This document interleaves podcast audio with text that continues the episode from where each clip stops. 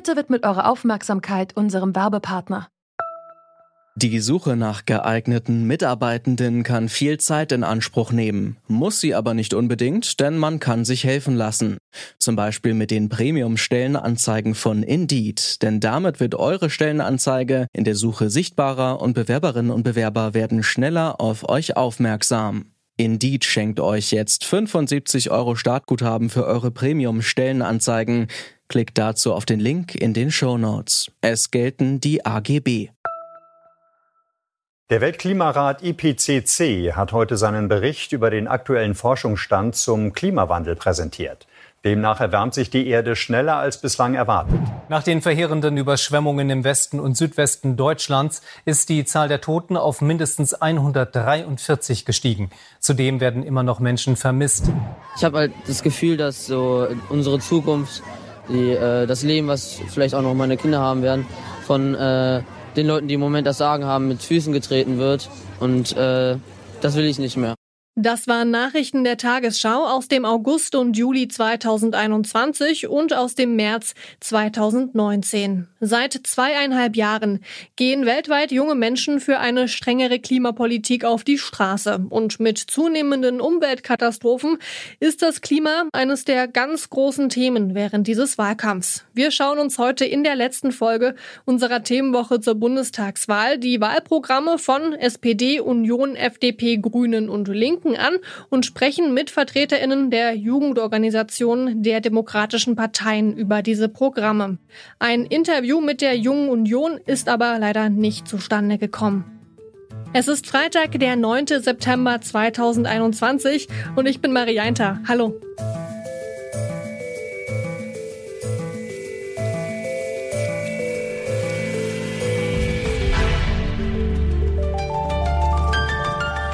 Zurück zum Thema.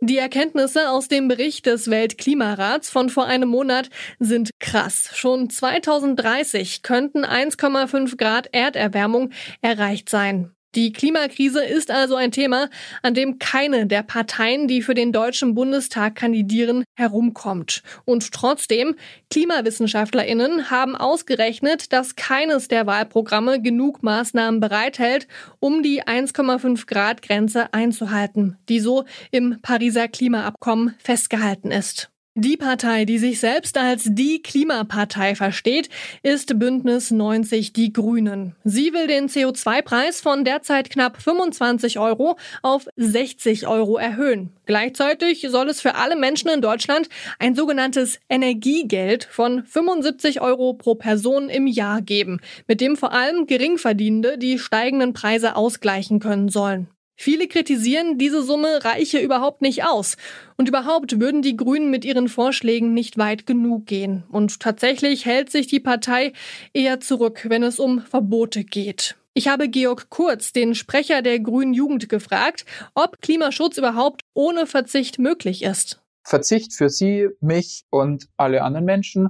Nein, Verzicht von Konzernen, die wir einfordern, also für unendliche Gewinne. Wir können nicht unendlich immer noch mehr Flüge, immer noch mehr Autos bauen und so weiter. Ja, da wird es klare Vorgaben brauchen. Da werden wir nicht drum rumkommen. Das ist auch gut so, weil es eben schlecht für uns alle ist, so wie es momentan läuft.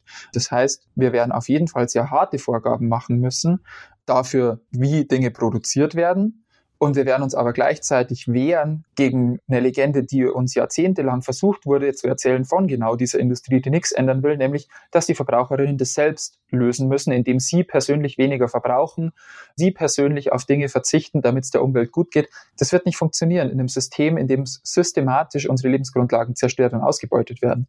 Während die Grünen auf Alternativen wie bessere Radwege und öffentlichen Nahverkehr setzen, fordert die grüne Jugend mehr Umverteilung und will die Konzerne zur Kasse bitten. Kommen wir jetzt zur FDP.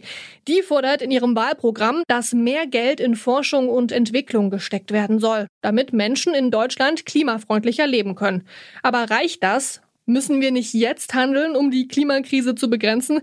Jens Teutrine, Sprecher der Jungen Liberalen, ist der Meinung, na klar, Wir wollen ja handeln mit dem CO2-Limit. Das ist ein sehr striktes Verbot, orientiert am Pariser Klimaabkommen. Und darunter, also wo dann genau CO2 eingespart wird, da glaube ich, ist es besser, wenn man das nicht zentral plant. Also was passiert? Eine Tonne CO2 wird teurer. Es wird teurer für Unternehmen. Unternehmen überlegen sich, okay, macht das nicht jetzt Sinn, dass ich meine Produktion klimafreundlich umstelle, damit ich CO2 äh, spare, weil das sonst für mich zu teuer ist. Wir wollen auch beispielsweise klimaschädliche Subventionen abschaffen. Gibt es ganz viele. Zum Beispiel eine Bevorzugung bei der Kerosinsteuer für Flugverkehr. Außerdem, und das ähm, möchte ich auch mal erwähnen, ist das eine Empfehlung des Potsdamer Klimainstitut, also Listen to the Science. Wir hören da auf die Wissenschaft. Ein CO2-Preis, der Unternehmen dazu bringen soll, dass sie in klimafreundliche Alternativen investieren und die Forschung vorantreiben. Im Wahlprogramm setzt die FDP da zum Beispiel auf synthetische Kraftstoffe und grünen Wasserstoff als Alternative zu Benzin, Diesel und Kerosin. Diese Alternativen sind so zum Teil aber noch gar nicht richtig entwickelt und stehen teilweise der breiten Masse auch noch gar nicht zur Verfügung. Der Partei Die Linke reicht das nicht. Sie will jetzt handeln und hat das radikalste Klimaschutzprogramm. Bis 2035 soll Deutschland klimaneutral sein, wenn es nach der Partei geht. Und neben Kohle und Atomkraft will die Partei auch schnellstmöglich aus der Gasverbrennung aussteigen. Diesen Wandel versteht die Partei auch als Klassenfrage und will deshalb zum Beispiel in einen günstigeren Nahverkehr investieren. Da liegt die Frage nahe, kann das eigentlich alles so schnell gehen? Es muss funktionieren oder wir sind sowieso hinüber. Also es ist letztendlich ein Sachzwang. Dazu muss man halt auch mal sich trauen und mal ein bisschen radikaler im Sinne von das Problem wirklich mal an der Wurzel packen. Ne? Angehen. Also keinerlei Förderung mehr eben für fossile Infrastruktur, massiver Ausbau von erneuerbaren Energien, Einrichtung von einer europäischen Gemeinschaftsförderung von erneuerbaren Energien, also auch auf das Level der EU bringen. So, und wenn wir uns da eben keine ambitionierten Ziele setzen, dann holt uns die Realität sehr schnell eben ein. Es wäre schön, wenn es bis 2030 klappt. Dazu muss man halt tief rein. Also wir als Jugendverband fordern, die Infrastruktur, diese Energieinfrastruktur zu vergesellschaften und wegzuführen von Profitinteressen. Man muss halt alles reinschmeißen. Und ich bin kein Klimaexperte. Selbst wenn es dann 2032 ist und man nicht, nicht ganz so einhalten würde, wäre es trotzdem deutlich besser als diese, naja, äh, was war jetzt die Forderung von der CDU? Wenn wir es erst 2040, 2050 machen, ist es schlichtweg zu spät. Das sagt Maximilian Schulz von der Linksjugend Solid. Welche Forderung hat die CDU jetzt nochmal?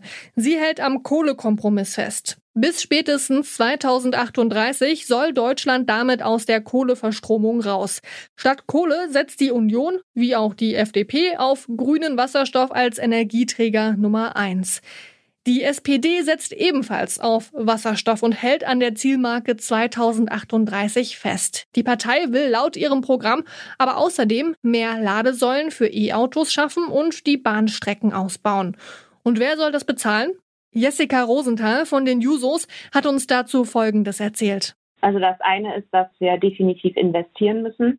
Das heißt nämlich, dass bestimmte Geldsummen, die wir investieren, auch mit Zukunft hinterlegt sind. Das ist nicht was, was wir zum Fenster rausschmeißen, sondern was einen Gegenwert hat. Und das ist in diesem Fall so. Es gibt keine Frage mehr, dass wir den Klimawandel bekämpfen müssen. Die Frage ist halt nur, schaffen wir es als Industriestandort oder nicht. Mein Punkt ist klar, wir müssen es als Industriestandort schaffen. Dafür braucht es diese Investitionen und die Unterstützung. Und das Zweite ist, dass wir ja durchaus in der Frage von Umverteilung eine ganze Menge an Vorschlägen machen. Wir haben eine immer größere Differenz zwischen denen, die viel haben und denen, die wenig haben. Von daher ist es, glaube ich, auch Auftrag des Grundgesetzes, wenn man sagt, Eigentum verpflichtet. Also da sehe ich durchaus, dass wir sehr konkrete Vorschläge darin machen, wie wir das finanzieren wollen. Die SPD möchte, ähnlich dem Energiegeld der Grünen, einen Pro-Kopf-Klimabonus zumindest prüfen. Wie hoch der genau ausfallen soll, steht aber noch nicht fest. Ich habe es ja schon zu Beginn dieser Folge gesagt. Derzeit erreicht kein Wahlprogramm der großen Parteien mit seinen Maßnahmen das 1,5 Grad Ziel. Alle Parteien planen mit einem höheren CO2-Budget, als uns tatsächlich zur Verfügung steht, um das Ziel noch zu erreichen. Das war's mit dieser Folge und das war's auch mit unserer Themenwoche zur Bundestagswahl 2021. Ausnahmsweise ist die Woche aber trotzdem noch nicht vorbei, denn ihr könnt ab morgen außer der Reihe eine Bonusfolge hören. Darin beschäftigen wir uns mit den Anschlägen vom 11. September 2001. Die sind jetzt nämlich genau 20 Jahre her. Für heute verabschiede ich mich aber erstmal. An dieser Themenwoche haben Gina Enslin, Jonas Gretel, Ina Lebedjew, Esther Stefan, Anton Burmeister, Stefan Ziegert, Andreas Propeller und Benjamin Serdani mitgearbeitet. Und ich, ich heiße Marianta. Ciao. Zurück zum Thema vom Podcast Radio Detektor FM.